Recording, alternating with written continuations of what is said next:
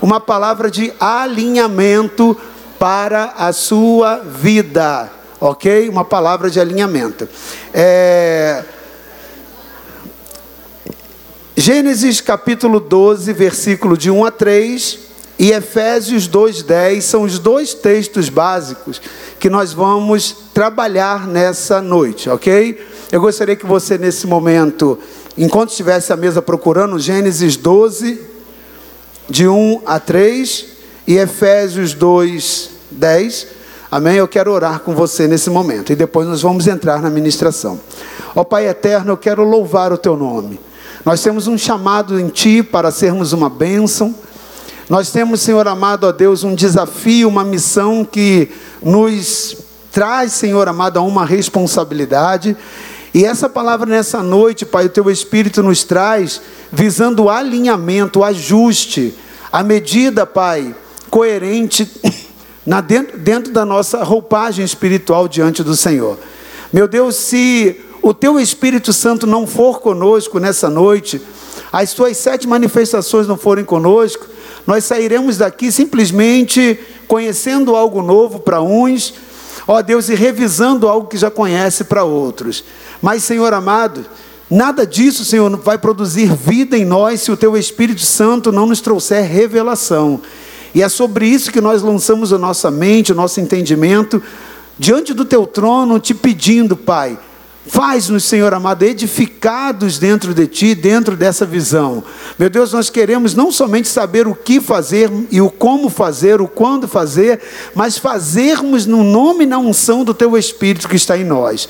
Nos leva, Pai, a Deus, a esse ambiente de entendimento, nos leva a essa graça e a essa compreensão e edifica em nós a tua graça, a tua glória e o projeto que está no teu coração para as nossas vidas. E nos abençoa nessa noite, ó Deus, com a, ó Deus, com a unção do teu Espírito, com a manifestação da tua revelação. É a oração que nós fazemos, no nome do teu Filho Jesus. Amém. Seja você uma bênção. Amém? Ora, o Senhor disse a Abraão: Abraão, sai da tua terra e da tua parentela e da casa do teu pai para a terra que eu te mostrarei. E fartiei uma grande nação e abençoar-te-ei e engrandecerei o teu nome e tu serás uma bênção e abençoarei os que te abençoarem, e amaldiçoarei os que te amaldiçoarem, e em ti serão benditas, abençoadas todas as famílias da terra. Amém? Efésios 2:10. Porque somos feitura sua, criados em Cristo para as boas obras as quais Deus preparou para que andássemos nela. Esse segundo texto, eu gostaria que você lesse com bastante imponência de voz, amém? É, é uma profissão de reconhecimento, de identidade de propósito, ok? E eu gostaria que você falasse com muita convicção, lesse com muita convicção esse texto e absorvesse né, já a mensagem do que ele representa para mim e para a minha vida e para a sua vida. Amém? Vamos lá então? Porque somos feituras suas, criados em Cristo, para as boas obras, as quais Deus preparou para que andássemos. Amém? Glória a Deus. Amados, o texto de Efésios 2, que nós acabamos de ler, como eu já disse, é um texto que resume num só versículo a identidade de um crente e o propósito de um crente. Identidade e propósito marcados num único versículo.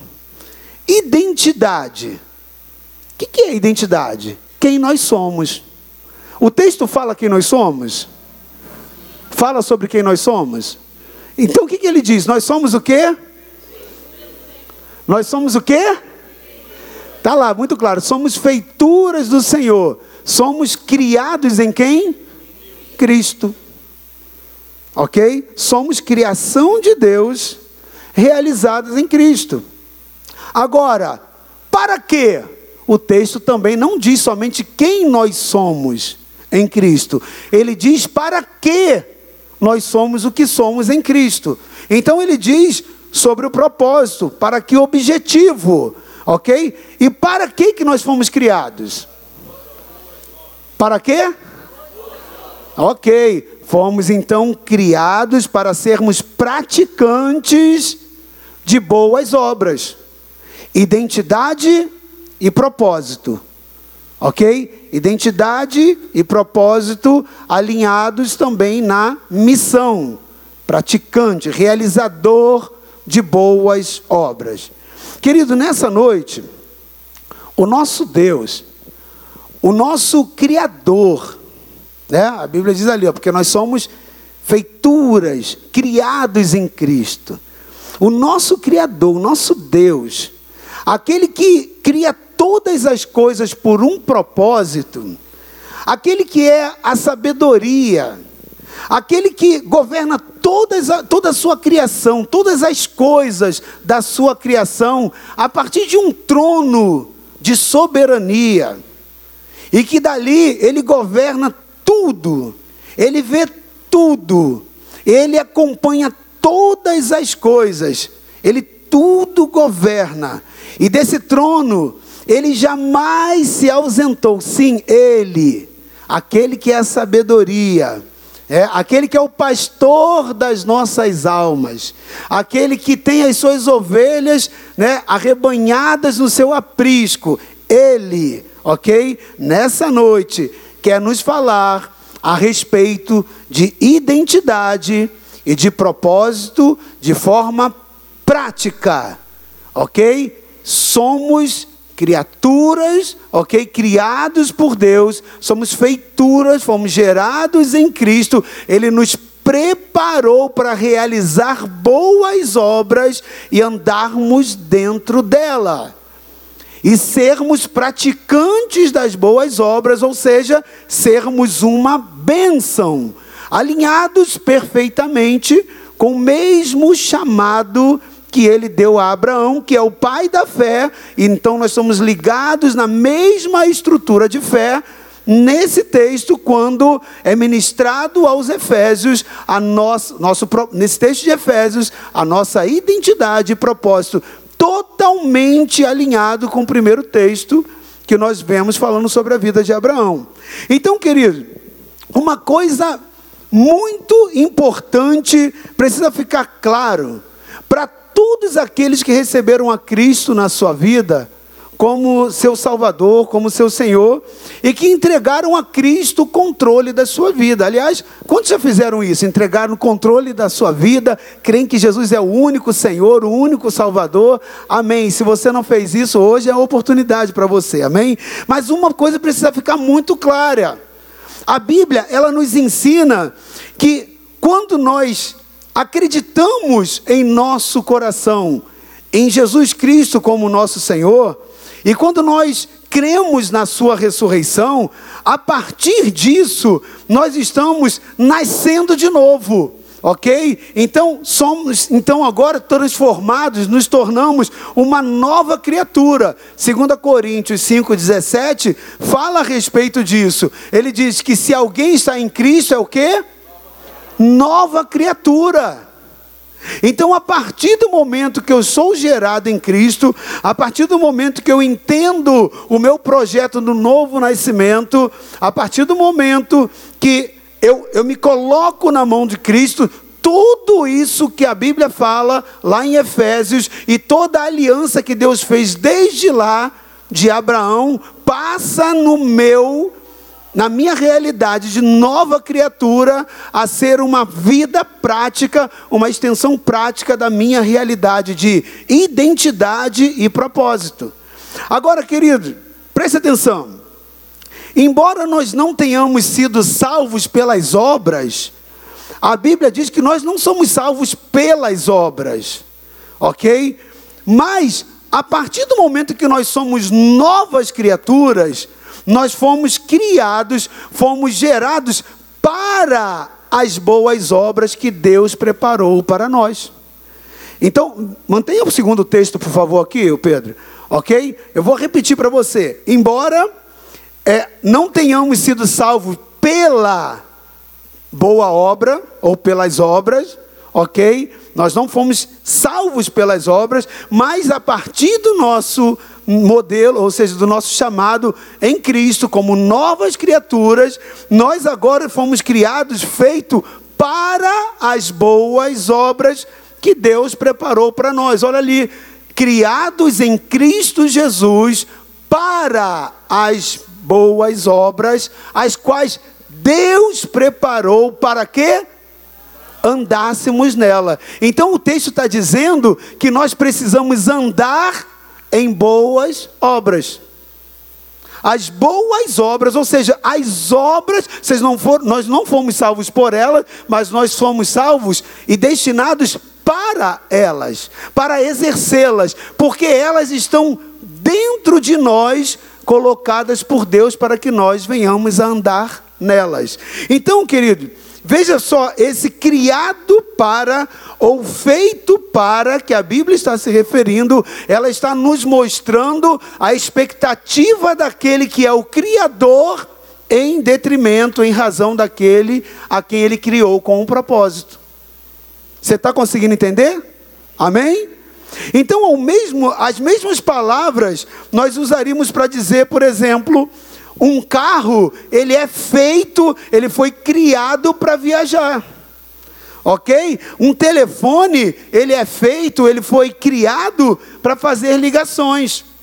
Um rádio, ele é criado para receber o sinal e fazer né, a, a transposição da, da, voz, a comunicação. Em outras palavras, Deus ele nos fala nesse texto que nós fomos criados, nós fomos feitos para as boas obras que Ele preparou para nós.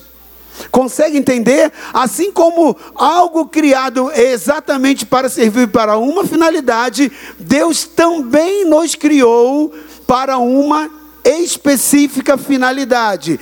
E Ele está nos dizendo que Ele nos fez completamente capazes, Ele nos criou para, nos fez para, está no DNA da nossa nova criação. Nós somos novas criaturas e quando fomos feitos novas criaturas, o Espírito gerou em nós o DNA espiritual para que nós tivéssemos essa natureza de fazer boas obras que Ele preparou para nós. Então, fazer boas obras está dentro do DNA daquele espiritual daquele que foi gerado em Cristo.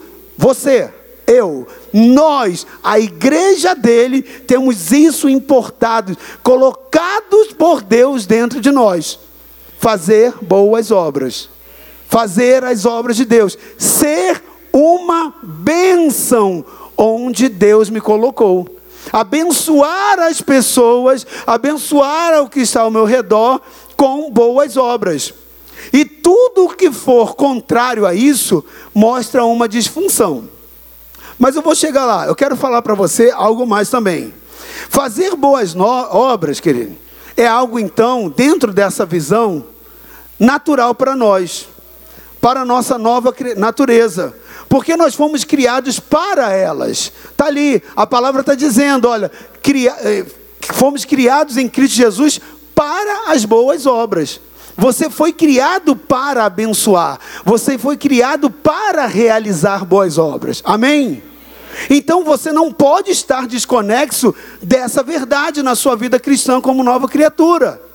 Amém? Então, querido, do contrário, não adianta é, é, você andar a sua vida aqui na terra desconectado dessa realidade, do seu propósito, do seu destino, do objetivo do seu Criador.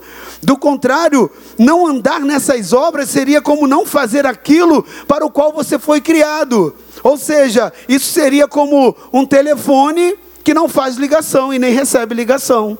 Não tem finalidade não tem propósito. Você até pode usar para alguma coisa, mas totalmente desconexa com aquele sentido do coração daquele que criou. Daquele que é o Criador. Eu posso pegar um telefone, um aparelho de telefone, usar como peso para não deixar papel voar, eu posso usar como uma arma, atacar em alguém, eu posso dar muitas finalidades para um aparelho, mas dentro do propósito para qual ele foi criado, ok? Somente ele só tem validade quando ele faz ligações, recebe ligações. Essa é a finalidade da criação. Então a Bíblia está dizendo sobre finalidade. E não andar dentro dessa finalidade é estar desconexo, né? estar descompa descompassado, fora do contexto daquele que é o Criador. Então, querido, você é uma bênção, amém? Você crê nisso? Você é uma bênção. Diga para o seu irmão mais uma vez, profeticamente: você é a boca de Deus, você é uma bênção. É uma realidade agora. Ainda que nós sejamos uma bênção, nós precisamos parar para pensar. Sendo nós uma bênção, sendo nós chamados para fazer as obras que Deus nos preparou para que nós andássemos nela, por que é que às vezes nós não agimos de forma abençoadora e nem de uma forma abençoada? Por que tantas vezes é, nós perdemos a bênção?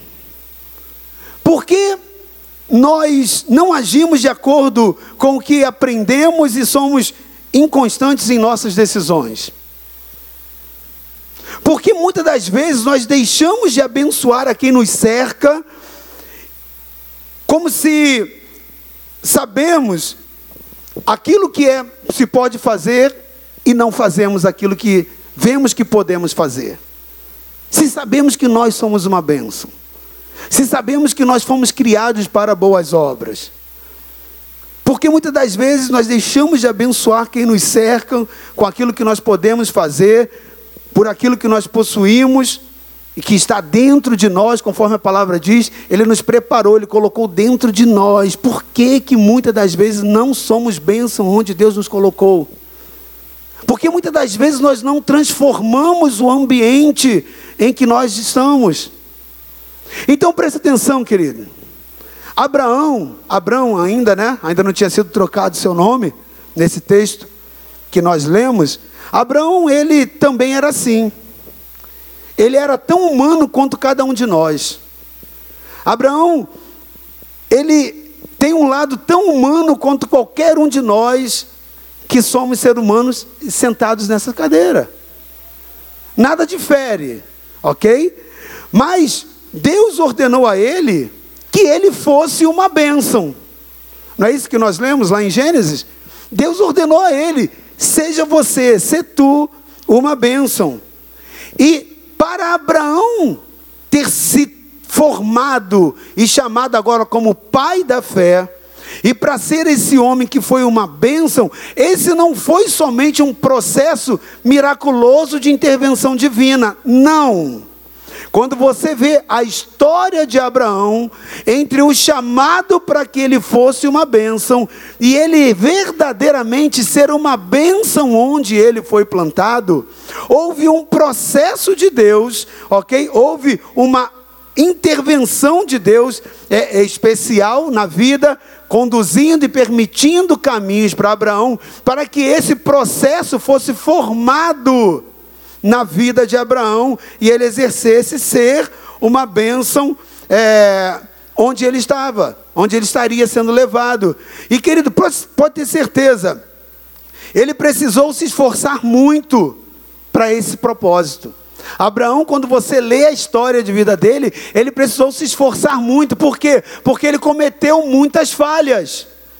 Abraão, até ele poder ser verdadeiramente uma, uma bênção, ele praticou muitas falhas, ele teve erro com pessoas, ele, teve, ele brincou com sentimentos de pessoas, né? ele, ele mentiu em alguns lugares, ou seja, isso mostra o lado humano de alguém que é falho, mas é importante você entender que ele se esforçou dentro da compreensão do propósito dele, e isso é compromisso com Deus. Abraão levantou altares, Abraão aprendeu a assumir compromissos diante de Deus. Amado, preste atenção. Deus sabia que Abraão encontraria muitos problemas pelo caminho. E que o Senhor tinha grandes bênçãos para dar a vida de Abraão. Porque Deus também sabia que aqueles que cercariam a vida de Abraão precisariam ser alcançados pela bênção dele, pela bênção do pai. E Deus escolhe agora Abraão e resume tudo que Abraão precisava saber com uma frase e uma determinação: Abraão, seja você uma bênção. Ele poderia falar perfeitamente: Olha, Abraão, eu vou fazer de você uma bênção, mas não é isso, é uma ordem imperativa demonstrando claramente um nível de um chamado, de um compromisso, de uma postura para que ele pudesse ser um abençoador. É diferente de Deus falou, de Deus falar: "Abraão, fica aí e eu vou jogar um pozinho mágico e você vai sair dessa condição e vai pular do outro lado da página da Bíblia, um cara totalmente abençoador". Não, não foi isso. Deus chama Abraão e fala: Abraão, versículo 2: Eu te abençoarei. Eu não vou te dar, eu não vou cobrar nada para você que eu não tenha dado a você. Eu te abençoarei. Por quê? Porque Deus não quebra princípio. Deus sabe que você só pode dar aquilo que você possui.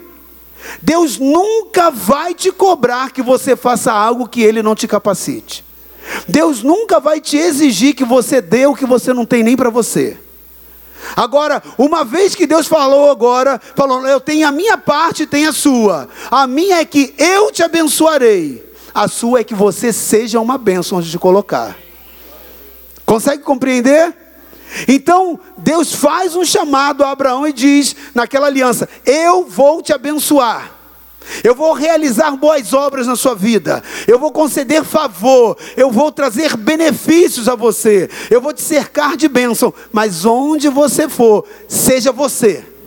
É imperativo, é uma ordem. Reparta, rep, é, é, transforme, replique aquilo que está sendo colocado dentro de você. Amado, preste atenção.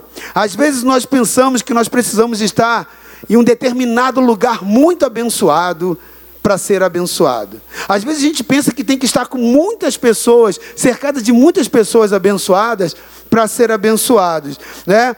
Às vezes nós pensamos que nós precisamos estar em algum ambiente, em algum espaço muito abençoado para que nós possamos ser uma bênção. Mas na verdade, Deus já colocou essa capacidade em nossa natureza espiritual quando Ele nos gerou pelo Seu Espírito. Então, você não tem para ter a bênção de Deus, para ser um abençoador, você não tem que estar num lugar específico, é, com pessoas específicas, como se disso dependesse a sua bênção. É claro que as pessoas que te cercam, o ambiente que você frequenta, ele vai, muitas das vezes, é, demonstrar o nível espiritual daquilo que vai refletir na sua vida. Mas aquele que tem essa aliança, entende que é, quem é em Deus, e o propósito, a finalidade que ele tem, ele, que ele tem em Deus, ele é uma bênção onde Deus o colocar, porque a bênção está dentro dele. Ele é um abençoador, ele entende que ele foi criado para um projeto, para um propósito de fazer boas obras, conforme diz lá no livro de Efésios. Então, querido, na verdade, tudo é abençoado por aquele que é uma bênção. Amém? Tudo é abençoado, né? Tudo é abençoado se você for uma bênção também. Nada, nenhum lugar, pessoa, coisa ou momento é abençoado se a pessoa não for. Agora reflita, querido: o que é ser uma bênção? Né? Qual é o estilo de vida de uma pessoa abençoada? Sua igreja é uma bênção? Você, como igreja, é uma bênção? São coisas que nós precisamos parar e refletir. A bênção de Deus, amado, ela não está sobre coisas, nem sobre lugares ou situações. Elas podem até se refletir em coisas, lugares e situações. Mas a Bíblia é muito clara no seu contexto geral em mostrar que a bênção de Deus ela está sobre você. É sobre você. O texto de Efésios deixa muito claro isso. A bênção Deus coloca dentro de você capacidade espiritual de gerar boas obras. Né, de abençoar pessoas, de influenciar com transformação pessoas que estão ao seu redor. Então, querido, é bom estar junto com pessoas abençoadas, mas as pessoas vão embora e você fica. E por isso, você precisa ser uma bênção também, amém? Amém? Então, querido, muito mais do que apenas receber bênçãos, Deus quer que nós sejamos bênção em Suas mãos. Deus quer que você seja bênção nas Suas mãos. A ordem que Ele deu a Abraão: ser tu uma bênção, seja você uma bênção. Deus também dá a cada novo nascido pelo seu Espírito, a cada nova criatura. Você agora é nova criatura, eu estou te abençoando e você tem uma responsabilidade: ser uma bênção onde eu te colocar ser uma bênção onde eu estou te plantando, ok? Então, querido, quando nós somos uma bênção, tudo que nós temos e fazemos também é abençoado, amém? Momentos, as coisas materiais, os outros, né? É, é, negócios, tudo que você faz é abençoado. Quando você não apenas está abençoado, mas você é abençoado, você pode encontrar grandes desafios, como Abraão encontrou. Abraão encontrou muitos nele, mas tudo na sua vida, ainda que venham os grandes desafios, Deus vai cumprir a promessa e o lado dele, Ele vai te abençoar. Ele vai te abençoar. Então, onde você se encontra, na tua casa, na tua rua, no teu bairro, no teu local de trabalho, as coisas serão transformadas pelo fato da sua presença. Amém? Simplesmente porque o DNA do teu Criador, o DNA que Ele implantou em você, na sua nova natureza, como nova criatura, é para que você seja uma pessoa conforme diz Efésios 2,10 feito para ser uma bênção, ou seja, para praticar boas obras, boas obras que Deus preparou para que você andasse nela. Amém? Amém? Veja bem o que o texto diz, ok? Veja bem, boas obras que Deus preparou para que andássemos nela. Foi Deus, não vem de nós. Essa capacidade de abençoar pessoas essa capacidade de transformar ambientes, essa capacidade de ser um agente de boas obras, não vem de nós mesmos, vem de Deus, ok? Vem dele, não vem de nós. Essa capacidade de, real, de realização, ele coloca dentro de nós por um propósito por um objetivo, vem dele. Ele colocou isso dentro de você, essa capacidade. Mas a pergunta que hoje nós precisamos fazer a nós mesmos é: o que eu tenho feito com aquilo que Deus colocou dentro de mim? O que Deus colocou dentro de mim tem gerado o que de manifestação através de mim? O que eu tenho feito com o que Deus implantou em mim, na minha nova natureza de nova criatura? Amado, você precisa refletir que você tem um potencial colocado de Deus de realizador de boas obras, amém? Amém? Você está conseguindo entender o que o Espírito Santo quer falar e provocar no seu coração nessa noite, amém? Amém. Para que ou para quem você tem canalizado potencial criativo para realizar boas obras? Para o que ou para quem você tem canalizado potencial criativo para realizar boas obras? Ou seja, para quem eu tenho canalizado as bênçãos de Deus? As bênçãos de Deus, elas chegam até você e elas são travadas em você?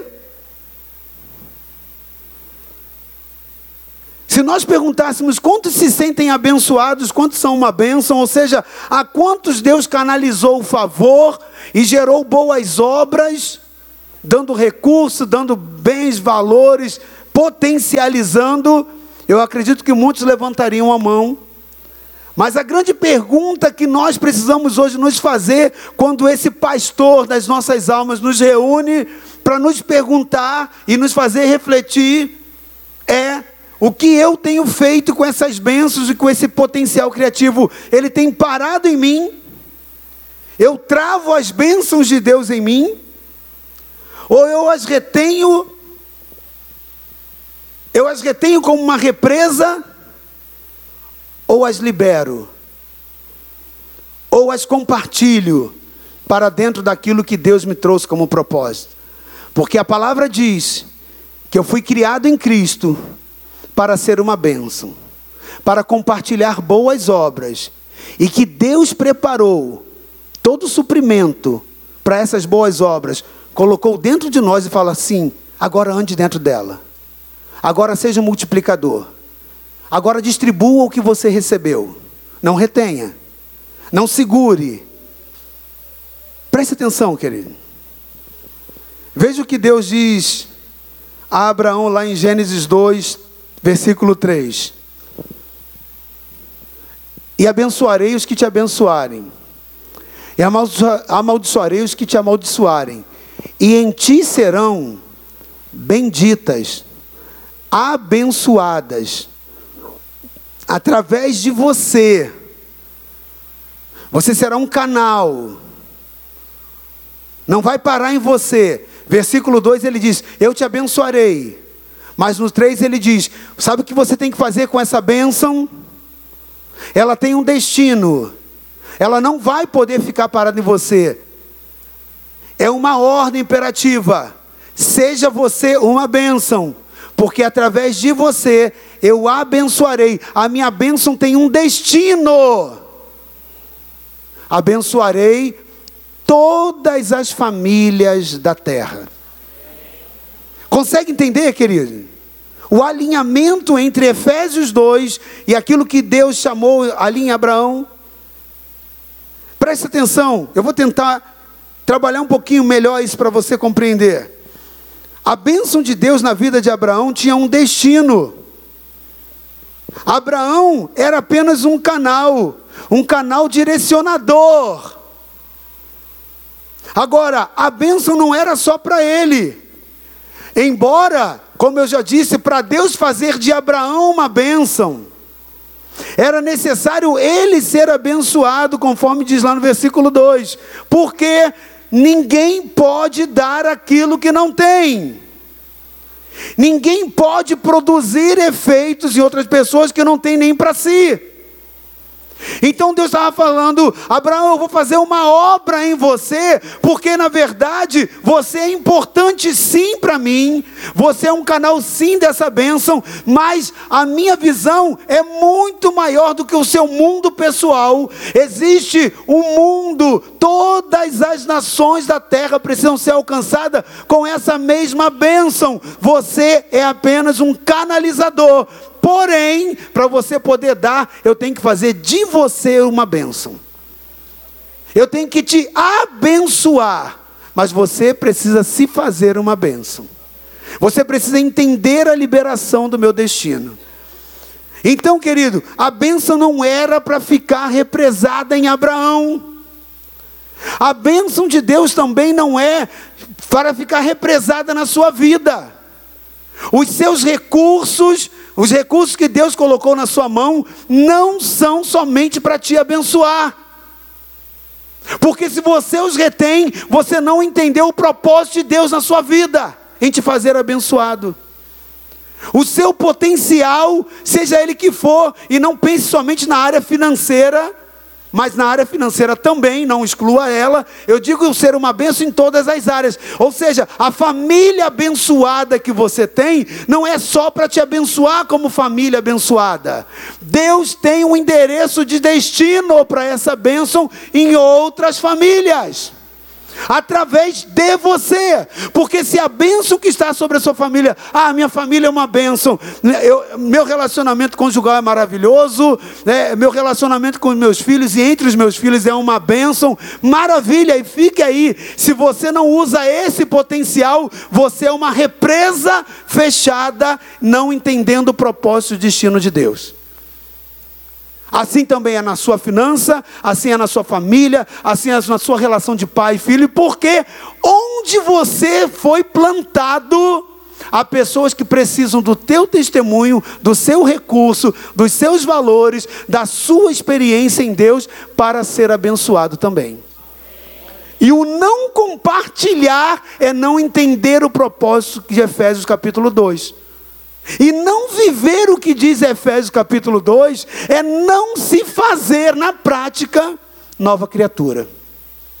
Porque a nova criatura, ela foi criada em Deus e ela entende o seu destino, o seu propósito. E ela realiza. E ela transforma o potencial dentro dela em ações. Somos criaturas feitos por Deus para uma boa obra, para realizar boas obras, ou seja, para abençoar, para compartilhar. Está claro isso para você? Então, querido, a bênção na vida de Abraão, ela tinha um endereço além do dele. E esse endereço final era em todas as casas, em todas as famílias da terra. Deus está te arrebanhando hoje nesse lugar. Deus está reunindo você e aqueles que estão assistindo pela internet para dizer: Filho, olha o que você tem de bênção na sua vida cada área na sua vida que você reconhecer que você está abençoado, entenda que foi porque eu te abençoei. Ponto número um. Ponto número dois, entenda que você tem que ser uma bênção com cada item que eu te abençoei na vida das pessoas. Você não é uma represa fechada. Eu tive a oportunidade na primeira ministração. Aliás, ontem encontrei uma pessoa, estava no lugar, ela falou assim: Apóstolo, que bom, deixa eu te dar um abraço. Ela não é aqui da igreja, ela falou assim: Poxa, fiquei sabendo que o senhor chegou com uma mensagem dura lá de Israel, né? Chegou com uma palavra pesada, eu falei, poxa, que isso, querido? Não, não é uma palavra pesada, é uma palavra necessária, é uma palavra de ajuste. Mas são coisas, querido, que nós precisamos alinhar dentro do nosso coração em Deus. Amém? E eu quero dizer para você que naquele dia eu falei, lá no primeiro dia que eu vim lá de Israel, e a primeira ministração, eu falei sobre o Mar Morto né, que eu tinha ido lá no Mar Morto há sete anos atrás, agora voltei lá. E ele teve uma redução de extensão territorial muito significativa. E o Mar Morto, ele recebe água do Jordão. Mas por que, que ele tem o nome de Mar Morto? Ele não, ele não desemboca para o oceano, ele é fechado dentro dele. Sabe o que está acontecendo? O processo de sanilização e da evaporação está sendo maior do que aquilo que ele está recebendo. Sabe por quê? Porque ele não tem rios afluentes, ele não libera água, ele só retém. Toda vez que você só retém aquilo que você recebe, você morre. Por isso que o nome está ali, não tem vida, é mar morto. A sanalização está ficando cada vez maior, né? A, a, densidade ali do mar cada vez maior. Sabe por quê? Ele não tem vida, não tem peixes. O nome é mar morto, por isso não tem peixe, não tem vida marinha. Por quê? É um rio fechado em si mesmo. É, um, é chamado mar, mas na verdade é um grande lago que não libera braço. É, cara, tudo aquilo que não libera bênção morre. Preste atenção, querido. Assim também é na sua vida se você não for uma bênção, se você não, achar, não, não aceitar a única condição que Deus tem de fazer com que esse processo da bênção seja contínuo na sua vida, você vai matar aquilo que um dia está abençoado, ou que já foi abençoado, ou que você está buscando a bênção de Deus. Para que aquilo que Deus está te abençoando permaneça abençoado, você precisa entender que você é um canal, uma fonte contínua. Seja você uma bênção. Seu trabalho é uma bênção, faça com que ele abençoe outras pessoas. A sua vida financeira é uma bênção, faça com que ela abençoe outras pessoas. Seu casamento é uma bênção, faça com que ela, essa sua modelo de família abençoe outras pessoas. A salvação para você é uma bênção. Tem gente que fala, né? A maior bênção da minha vida não são os bens materiais, é a salvação. A salvação é uma bênção para você? Faça com que ela seja uma bênção para os outros, porque tudo que você retém morre perde a vida, perde a bênção. A tua saúde é uma bênção. Use-a para a glória de Deus. e abençoando as outras pessoas. Porque senão a morte vem. Preste atenção, querido. Não decidimos as boas obras. Nós não decidimos. A função que está dentro de nós é uma função de corpo. Nós somos corpo de Cristo, amém? E as boas obras não é decisão nossa. Ela foi uma decisão, conforme diz lá no livro lá de Efésios. Deixa o texto, por favor, Pedro. Conforme diz lá no livro de Efésios, capítulo 2, versículo 10. Preste atenção. Deus decidiu isso para nós. Você, como criatura de Deus, criado por Deus, Ele decidiu que você ande em execução de boas obras. Você é corpo de Cristo, onde Ele é o cabeça. Amém? E a função então vem dele. A nossa missão é caminhar nessas obras, compreendê-las, funcionarmos como nós fomos criados para funcionar. Se nós não agirmos isso, querido, se nós escolhermos fechar os nossos olhos, então a nossa missão ela jamais será completada como igreja, como corpo de Cristo. Se não fizermos isso, ninguém fará isso por nós. Sabe, Deus quando te criou, Ele deu uma identidade, está aqui no teu polegar, ninguém tem igual a sua. Só você, só você pode influenciar as pessoas que te cercam no grau de relevância e importância como nenhuma outra pessoa conseguiria fazer. Deus, quando criou você, Ele criou você para ser uma bênção, para você ser um solucionador de problemas. Há problemas em vida de pessoas que outras pessoas podem tentar falar a mesma coisa que você falaria, mas outra pessoa falando não vai fazer a influência que ela necessita quando para ela você é a referência para aquele tipo de assunto, porque você é um influenciador. Você, Deus colocou dentro de você a capacidade de influenciar pessoas, de você ser uma bênção para pessoas, e ninguém consegue fazer, em grau de importância e influência, com as pessoas que o cercam, aquilo que só você tem capacidade em Deus para fazer. Então, é obra que as boas obras não se podem terceirizar. Aqueles a quem Deus te colocou ao redor, você não pode delegar e terceirizar a responsabilidade de outras pessoas. Mas o grande problema é que se você se fechou, ou se você está se fechando, ou se você não abrir a sua consciência que você não deva se fechar e acabar fechado, você vai gerar morte naquilo que hoje tem vida. Então preste atenção, querido, preste atenção. Cada um de nós é membro do corpo de Cristo, com uma função muito particular, dada por Ele. Deus ele nos colocou no corpo com uma função específica de lhe satisfazer. Mas tudo isso é a fim de que, em conjunto, todos nós, na condição de corpo, cada um fazendo a sua parte de influência, de boas obras, de canalização, juntos, ok? Nós possamos alcançar o seu propósito. E assim como um corpo físico, o responsável em dar as ordens aos membros é a cabeça, é o cérebro. Então também o nosso corpo espiritual nós, como corpo espiritual de Cristo, o responsável em dar as ordens é o cabeça. E a Bíblia diz que quem é o cabeça desse corpo? Quem é o cabeça desse corpo que é a igreja? Cristo. Coloca para mim aí Efésios 5, 23. Olha o que a palavra diz.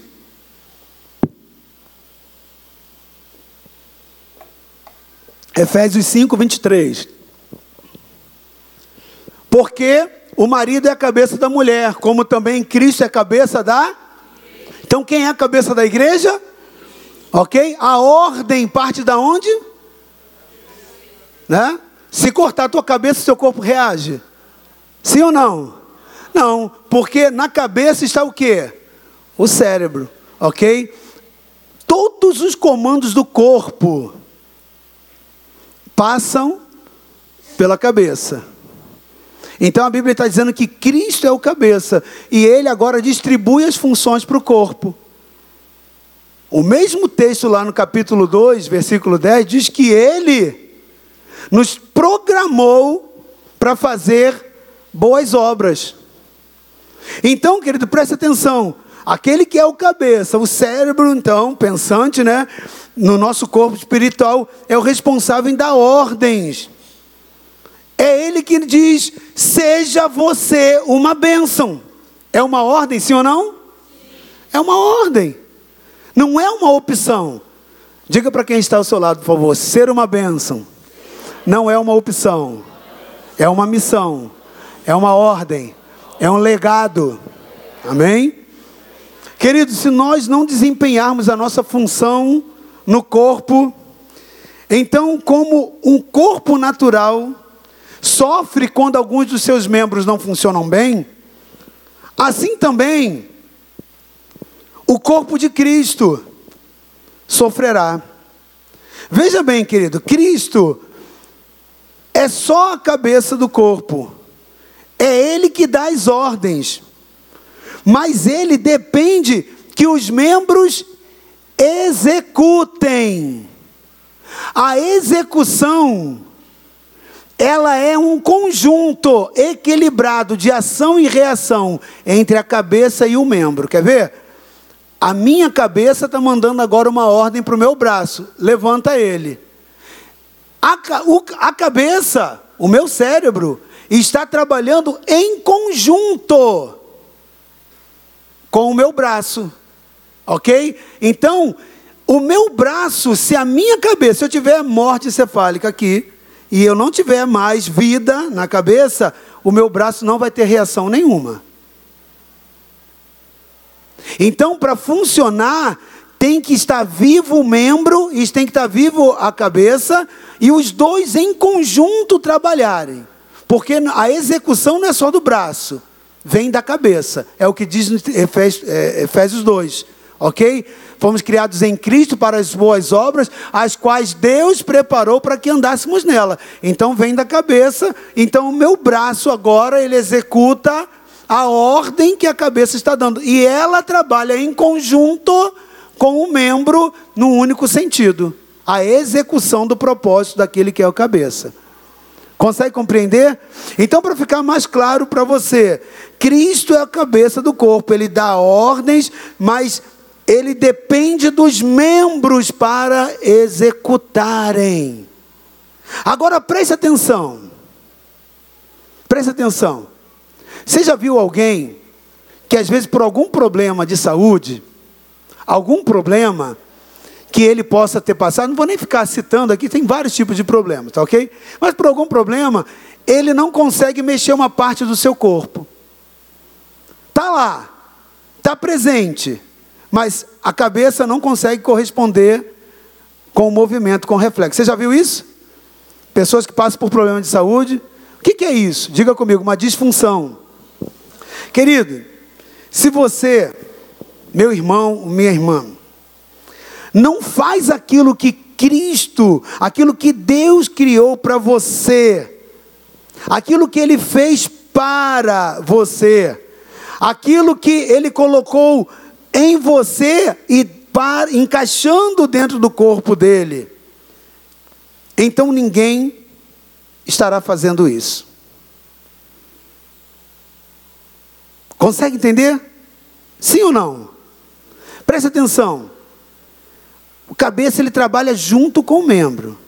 Se você recebe uma ordem daquele que é a cabeça e você não faz,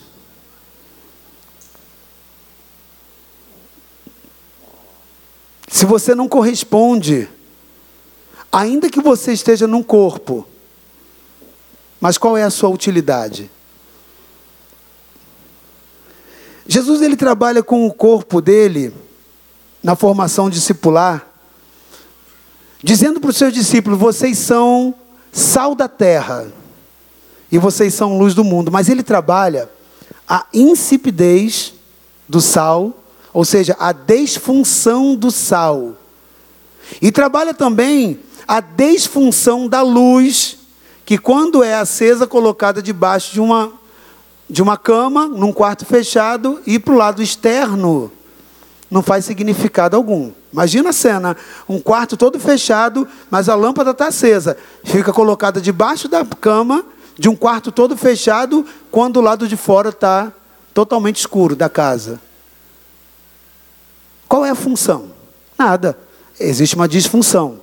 Jesus está dizendo que aquele que é o sal da terra e que ele não exerce a sua função, se tornando insípido, ele não presta para mais nada a não ser para ser. Alguém sabe completar? Pisado, ser lançado fora e pisado. É o que Deus quer fazer na vida de, um, de uma pessoa que Ele mandou Jesus, resgatou, trouxe para a salvação, Ele mandou o filho dele para isso. Mas essa disfunção, ela é muito séria e precisa ser encarada por nós como algo relevante e sério. Porque a Bíblia diz a respeito das obras que naquele dia muitos chegarão diante do trono e dirão: Senhor, no teu nome eu falei novas línguas, profetizei, eu fiz muitas coisas no teu nome. Então está falando de alguém que, num cenário externo, pelo menos de uma forma visual, estava encaixado no corpo de Cristo, sim ou não? Só que a Bíblia diz que ele falará: Apartai-vos de mim, porque eu não vos conheço. Eu não reconheço a sua função dentro do corpo. Tudo aquilo que não tem função dentro do corpo e que agora gera morte, o problema todo, que ele lembra do Jordão, como eu falei, aquilo necrosa, aquilo morre. E o que, é feito num corpo de uma área necrosada, numa área que gerou morte. O que é feito dessa parte? É amputado. Isso é sério, querido. Isso tem que nos parar para fazer refletir. Deus quer nos poupar de todo e qualquer processo de excomunhão, de separação, de segregação para com o corpo onde ele é o cabeça. Mas só existe vida quando existe um processo de ação e reação conjunta entre a, a cabeça e entre o corpo, entre o membro colocado para realizar a obra que a cabeça determina, que aquele que é o cabeça determina. Amado, preste atenção. Você é o único no corpo de Cristo, como cada membro do seu corpo é um único e absolutamente necessário. Num corpo, ele é formado de bilhões de células, mas cada célula é uma célula. Consegue entender? Todas em conjunto formam o corpo, mas cada um tem funções distintas em si, no seu universo pessoal. Então, querido, preste atenção. Se você ainda não achou o que Deus preparou para você, é absolutamente necessário hoje que você se encontre com a vontade de Deus na sua vida, com o chamado de Deus na sua vida, em você ser uma bênção, onde Deus te colocou e com o que Deus te deu. para que você continue vivo, saudável, conectado no corpo. Então, querido, preste atenção. É necessário que você saia do banco, é necessário que você saia do sofá e procure o Senhor. É tempo de você dizer para Ele: Senhor, eu estou aqui. É tempo de você dizer a Ele: Senhor, o que o Senhor quer que eu faça com aquilo que o Senhor me abençoou? O que, que o Senhor quer que eu realize com aquilo que você me abençoou? Ele criou você, querido. Ele fez você pronto. Ele te capacitou completamente para que as boas obras que Ele tem para você sejam realizadas através de você, mas você precisa estar disponível, você precisa querer caminhar nelas. Olha o que diz a Bíblia: e Ele preparou para que andássemos nela. Deus colocou potencial de boas obras em você, Deus colocou o potencial de realização, de ser uma bênção, para que você ande nela. Fala de esforço pessoal. Ele não diz para que você monte na minha carcunda e eu comece a fazer e te carregue. Não, ele está dizendo: seja você uma bênção. Ande você naquilo que eu te preparei para andar. E aí eu quero te dizer um negócio. Você sabia que até para abençoar dá trabalho? Até para abençoar, até para ser uma bênção dá trabalho. Porque você tem que abrir mão, você tem que renunciar, você tem que dedicar. Mas não foi o que Deus fez por você? Não foi o que Deus fez por mim? Amado, preste atenção. Se você não está disponível para Deus, nada vai acontecer na sua vida. Se você funciona como um mar morto, só recebendo pode ter certeza, aquilo que não é profe... eu não estou profetizando morte na sua vida não, tá? Eu estou tentando despertar vida em você, é diferente. Se você não tiver um braço de bênção com aquilo que você recebeu, o que está na sua mão tem prazo de validade.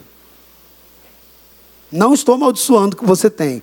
Eu estou te chamando a entender propósito daquele que é o cabeça e que está ali. Eu não estou criando nada. A palavra diz: fomos feitura sua, criados em Cristo Jesus para as boas obras, as quais Deus preparou.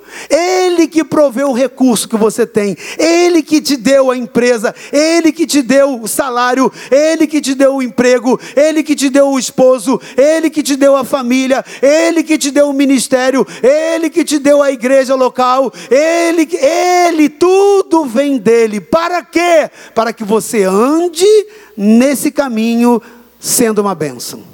Realizando boas obras, não retendo para si. Não retendo para si. Presta atenção. Se você não está disponível para Deus, nada vai acontecer. Você vai ficar nesse caso como um membro do corpo que, embora de fato esteja no corpo, não se comunica com a cabeça.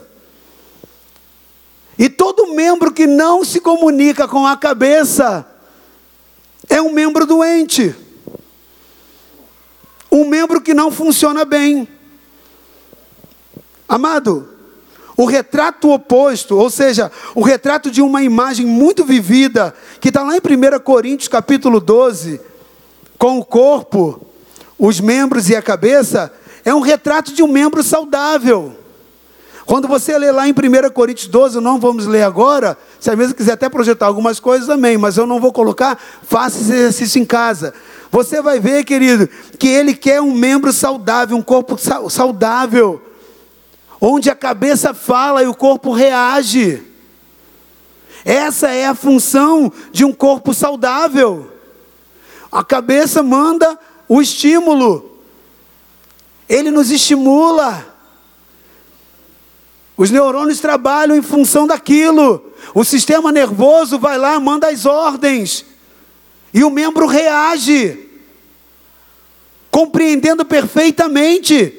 Se a cabeça fala, olha, levanta o braço direito, a função normal do corpo reagir não é levantar a perna esquerda.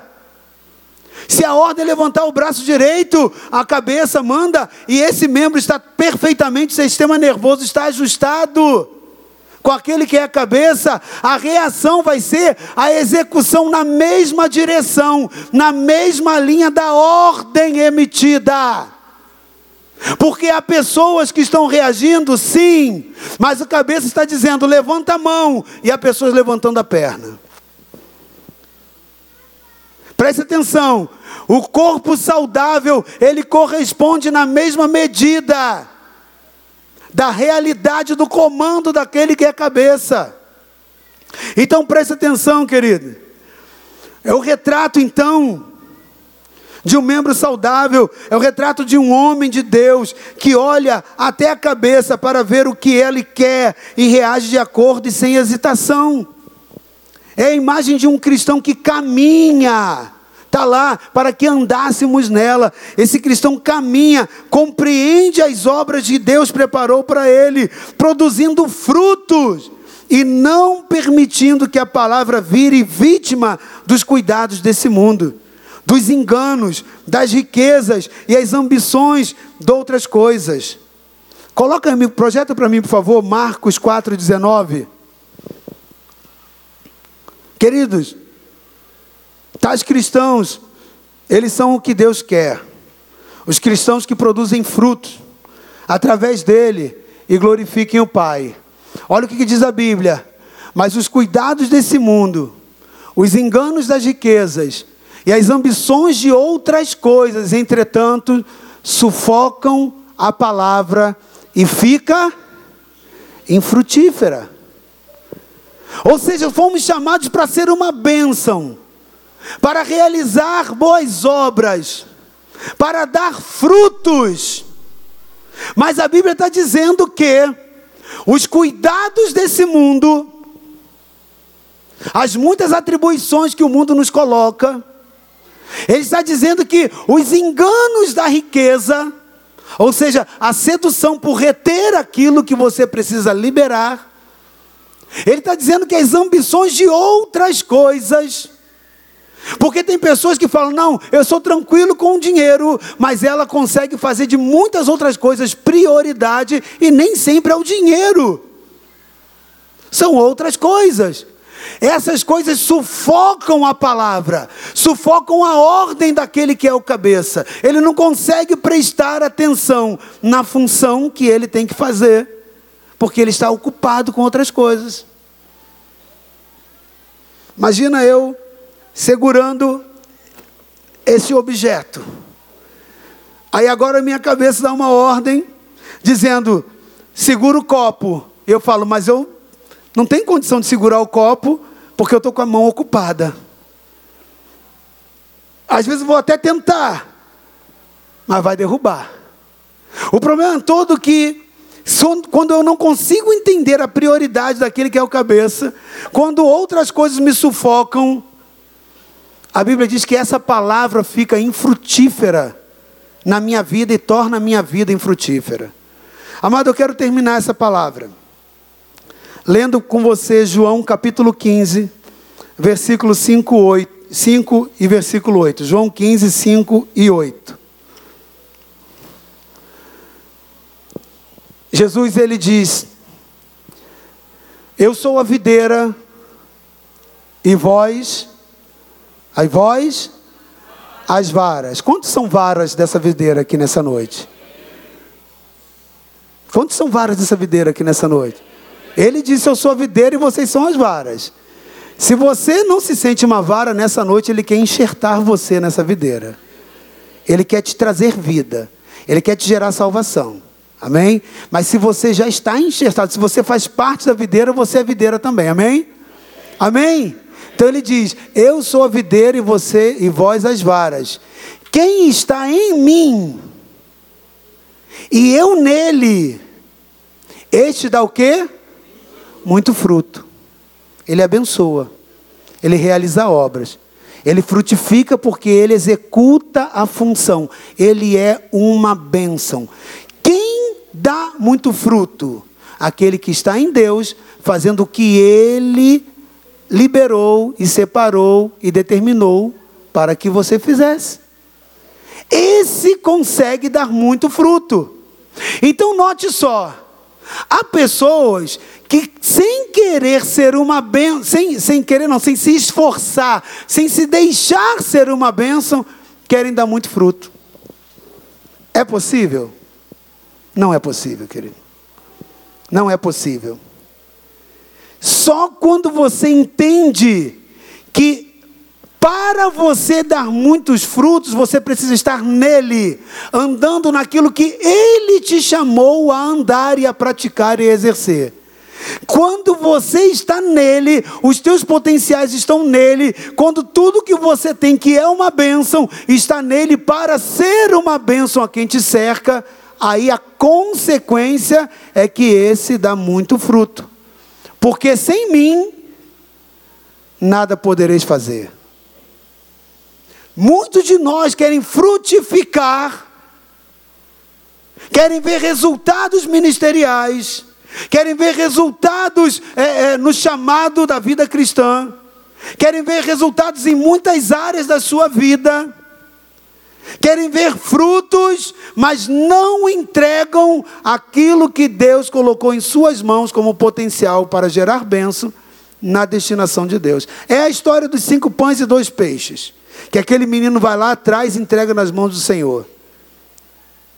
Pode ter certeza que na distribuição ele comeu muito mais, porque sobraram cestos.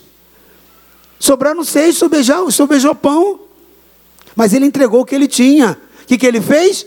Cumpriu, foi uma benção. Agora imagina se ele tivesse retido os cinco pães e dois peixes. Teria tido a primeira multiplicação dos peixes? Dos pães e dos peixes? Não, querido. Toda vez que você retém, você gera fome. Tudo que você guarda para você, cria bolor e apodrece. Você precisa entender o chamado criativo de Deus, aquilo que Ele colocou em você para ser uma bênção. Querido, por favor, não se perca disso. Não se perca, porque olha o que diz o texto: Eu sou a videira, vós as varas, quem está em mim e eu nele. Ele está falando de conexão, de ligação entre o membro e a cabeça. Quem está em mim eu nele, esse dá muito fruto, porque sem mim nada podeis fazer. Você não multiplica pelas tuas obras. Você só multiplica nele, realizando nele boas obras, porque Efésios capítulo 2 diz que ele já preparou essas boas obras e colocou dentro de você todos os necessitados ao seu redor, a bênção da vida deles está na sua mão. Deus colocou dentro de você o, o, o partir, o partilhar, a capacidade de produzir. O problema é se você vai reter ou se você vai partilhar. E a solução é que quando você partilha, você dá fruto. O que você retém, você não leva para apresentar diante de Deus, mas fruto você leva. Fruto você leva. Versículo 8. Nisto é glorificado meu Pai, que deis muito, e assim, não de outra forma, só nessa condição, inegociavelmente assim, vocês serão meus discípulos. Discípulo não é frequentador de igreja. Discípulo não é aquele que é abençoado, ah, é abençoado, é discípulo de Cristo. Não. Discípulo é aquele que recebe e está disponível a cumprir a ordem daquele que executa o mandato. Discípulo é aquele que tem disponibilidade para dizer: Senhor, o recurso o Senhor entregou na minha mão, o Senhor me abençoou nessa área da minha vida. Onde o Senhor quer que eu funcione? Como eu posso fazer? O Senhor já colocou dentro de mim. Vou na tua autoridade, vou fazer vou partilhar, vou testemunhar, vou levar essa luz. Frutificar, querido, é consequência do entendimento da sua função e da liberalidade na resposta ao chamado. O problema todo é que muitos de nós não conseguem compreender isso. Ah, eu estou passando um ano inteiro. É muito comum chegar final de ano e nós fazemos aquela avaliação. Quantas pessoas você levou a Jesus? Posso dizer quantas pessoas você levou a Jesus?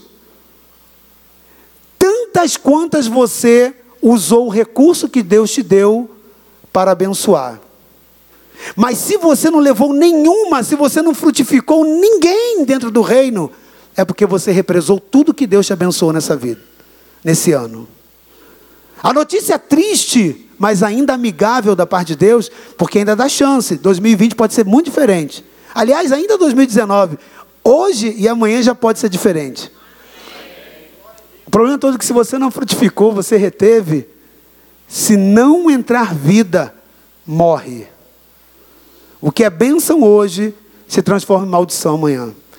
Deus vai lá e traz o povo lá no Egito e diz: Não guarde o maná. O que você retiver, coma hoje, somente só pegue a porção que você precisa. O que você retiver vai apodrecer. E assim era. Quem tentava guardar um pouco mais para o dia seguinte, ele apodrecia. Presta atenção, esse ensinamento na travessia lá do Egito ao povo, é que Deus, antes de Deus se preocupar com o que eles tivessem para dar às outras nações, eles precisariam aprender com Deus a ter para si. O problema de muitos de nós que não sabemos dar aos outros o que nós temos, compartilhar o que nós temos, é que nós não sabemos nem saber como administrar para nós mesmos. Porque Deus queria que sobejasse, Deus queria mais é que você guardasse maná e que tivesse, fosse um exportador de maná. Mas antes disso, ele fala assim: cara, eu preciso provocar, eu preciso hoje ensinar a porção do dia. Então não retenha. E depois, em outros momentos, Deus aí já trabalhou lá no fruto da terra, lá na entrada de Canaã, a quantidade, o volume, vocês vão ter a fartura, vocês vão ter o melhor dessa terra. Porque agora eles já sabiam gerenciar os recursos que Deus trouxe para as suas vidas. Amado, seja uma bênção. Você é uma bênção. Você é uma bênção para sua casa. Você é uma bênção para o seu local de trabalho. Você é uma bênção para essa cidade. Essa igreja é uma bênção para essa cidade. Amém? Amém? Só que essa bênção precisa se materializar quando nós usarmos o que nós somos, o que nós temos, o que nós aprendemos, compartilhando com aqueles que Deus colocou ao nosso redor. Essa é uma realidade da sua vida pessoal e da sua vida como igreja, corpo de Cristo. Amém? Amém? Fique de pé então nesse momento. Fique de pé.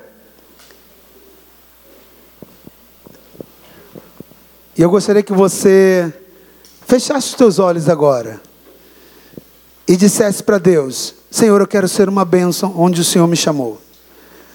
Eu quero que o Senhor produza em mim o alinhamento nessa noite com o propósito. Eu gostaria que você, enquanto está orando ao Senhor,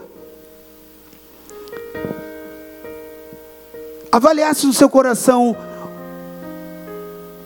uma pergunta que o Espírito diz para eu te fazer. Olhe para dentro da sua vida. Com que Deus tem te abençoado? Qual é a área da sua vida que você pode olhar agora e dizer: essa área da minha vida está abençoada, é uma bênção. Isso é muito bom. Muitas pessoas gostariam de ter o que eu tenho, fazer o que eu faço, estar onde eu estou. Olhe para essa coisa agora. O Espírito Santo está mandando te dizer: é uma bênção para você? São os teus cinco pães e dois peixes. Você tem o que a multidão não tem. Está na sua mão? Você tem duas opções: fazer um bom sanduíche de pão e peixe e matar sua fome. Ou você pode entregar esse recurso hoje na mão de Jesus e dizer: usa o que eu tenho. Alinha eu, a minha vida, a ti. Cabeça e membro conectados, convergindo para dentro da tua vontade, da tua obra. O que é uma bênção hoje na sua vida? Seus filhos? Quantas pessoas não têm filhos que são uma bênção? Leva essa luz. Teu trabalho é uma bênção, Deus abriu porta enquanto tem tantos desempregados. A tua oração, na autoridade de um abençoado abre portas quando você se dispuser a orar para as pessoas. A tua empresa é uma bênção. Pergunte a Deus como, nas mãos dele, pode ser proporcionada para o reino, para o evangelho, para o aumento, para a conquista das vidas. A tua profissão é uma bênção. O que você tem é uma bênção, a tua família é uma bênção. É o teu cinco pães e dois peixes no momento da fome de muitos. Ou você faz o sanduíche nessa noite e come, ou você coloca nas mãos daquele que vai multiplicar e a partir de você te fará ser uma bênção para todas as nações. Abraão, eu te abençoarei. O Espírito Santo está dizendo nessa noite: Filho, filha, eu já tenho te abençoado, mas ainda nessa área que você está me pedindo, eu te abençoarei. Mas seja você uma bênção. Diga para ele, Pai, eu quero ser uma bênção. Fale agora nesse momento. Faça essa resposta a ele. Dê essa resposta a ele. Tudo que você tem, o que, que você pode ministrar a ele? O que, que você pode entregar a ele? Pai, no nome de Jesus. Meu Deus, a palavra foi coletiva, mas a resposta é individual. Porque a tua palavra diz que muitos foram chamados, mas poucos foram escolhidos, Pai. Muitos foram chamados, mas os escolhidos foram aqueles que entenderam esse chamado e disseram: Eis-me aqui, Pai. Outros só ouviram e amaram a sua vida. E assim como diz esse texto que nós lemos, os cuidados da vida, as seduções, as riquezas, tantas outras coisas, taparam a compreensão da identidade do propósito. Muitos deixaram de ser uma bênção. Muitos têm uma vida muito abençoada mas não sabem do risco e do perigo que estão enfrentando. Porque no nível do que tem sido abençoado, tem represado e não liberado o que o Senhor separou para eles. Muitos não compreenderam o propósito, mas nessa noite, o teu Espírito está alinhando as nossas mentes e corações e gerando saúde. Meu Deus, onde dentro do teu corpo, a começar em mim, a começar em cada um de nós que estamos aqui, Onde existe uma disfunção entre a cabeça e o membro, traz saúde e ajuste. Perdoa por tudo que retivemos. Perdoa por todas as incompreensões. E pela falta de boas obras, Pai.